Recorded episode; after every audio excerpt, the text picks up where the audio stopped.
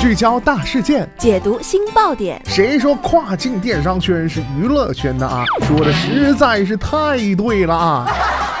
每天跨境电商圈都会有一些新鲜事儿在发生，带大家一起看大山，聊平台，那些重磅的、争议的、有料的跨境风云，都是你居家旅行的必备良品。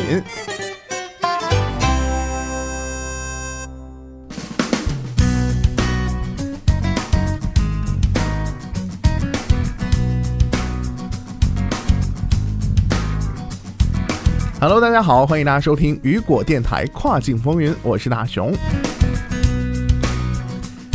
亚马逊正在改进其卖家绩效衡量指标，删除了包括客户服务不满意度在内的三个指标，并引入了名为客户体验的新指标。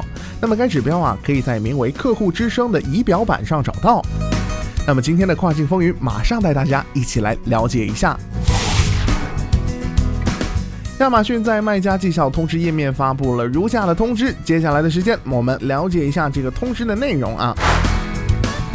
从二零一八年的十月一号开始，我们将用一个更实用、更详细的页面来替换现有的页面，以更好的帮助您监控您的账户健康状况。我们还删除了客户服务不满意率、买家联系响应时间和退款率指标这三个指标啊，以便更好的将我们的卖家绩效政策与卖家账户健康页面上详细指标进行匹配。一些卖家非常高兴，这个亚马逊取消了客户服务不满意率这一指标，认为这有利于卖家维护自己的账户健康。但也有卖家指出，这可能会导致卖家疏忽与买家之间的沟通。另外，还有部分卖家认为，买家联系响应时间和退款率这两个指标是有用的啊，担心指标取消后会出现一些更糟糕的情况。您正在收听的是雨果电台，欢迎继续收听。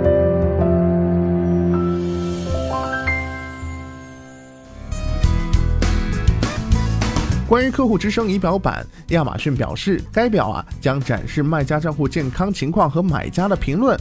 卖家的 CX 健康指标将根据卖家近期的订单情况和客户反馈的情况，为卖家提供信息，帮助他们了解自己相对同类产品卖家表现如何。那么，卖家可以根据该指标发现问题，识别表现差的产品。亚马逊还指出啊，由于订单交付问题引起的负面客户影响，不会影响这 CX 指标的，不用担心啊，卖家们。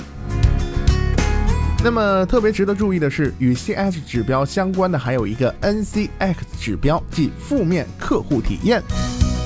NCS 负面客户体验，它等同于客户报告产品或 listing 问题的订单数量或总订单数量。亚马逊公司解释说啊，我们通过买家退货、退款情况和产品评论等来了解客户的反馈。同时啊，亚马逊表示，CX 健康指标和客户体验差评率都不会导致亚马逊对卖家采取任何账号等级行动。